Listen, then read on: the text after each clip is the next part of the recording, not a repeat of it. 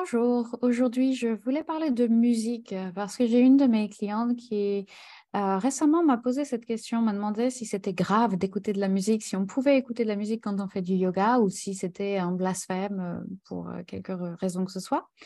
Et ça m'a un peu surpris, cette question m'a un peu surprise, je ne sais pas pourquoi, parce qu'on on me l'a me la pose régulièrement à travers les années, mais j'ai tellement pas l'habitude, pour moi c'est tellement évident de ne pas utiliser de musique, j'en utilise quasiment jamais quand je pratique, jamais quand je quand j'enseigne et quasiment jamais quand je pratique, sauf si j'ai pris des champis avant.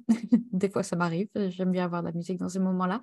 Mais voilà, dans ma pratique personnelle, je ne le fais pas parce que ça me distrait. Je trouve ça, oui, ça, ça me distrait. Je, préfère me concentrer sur ma respiration. Je fais une respiration Ujjayi, donc c'est une respiration qui, euh, euh, qui est audible.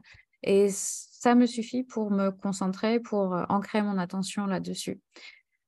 et aussi parce que c'est comme ça que je l'ai appris. En fait, mon professeur en, en, Inde me disait non, non, euh, on n'écoute pas de musique, euh, c'est voilà, une distraction, on ne, le fait pas, on utilise juste la respiration. Donc j'ai pris l'habitude et, euh, et voilà, je n'utilise jamais de, ou très rarement de musique. Mais ce qui est intéressant, c'est que ma cliente me disait que bah, qu'elle utilisait justement de la musique, elle, quand elle faisait sa pratique, soit de la musique, soit un bruit on appelle ça white noise, un, bruit, euh, bruit de fond euh, statique, euh, bref, je ne sais plus comment ça s'appelle en français.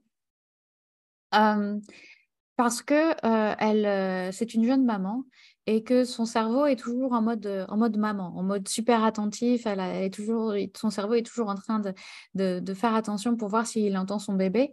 Et que du coup, le fait de, de pouvoir le fait d'avoir de la musique, ça lui permet de d'éteindre, en tout cas de, d'étouffer un peu cette hypervigilance et, euh, et de pouvoir se concentrer donc sur sa pratique, sur sa respiration, sur, euh, sur sa pratique tout simplement.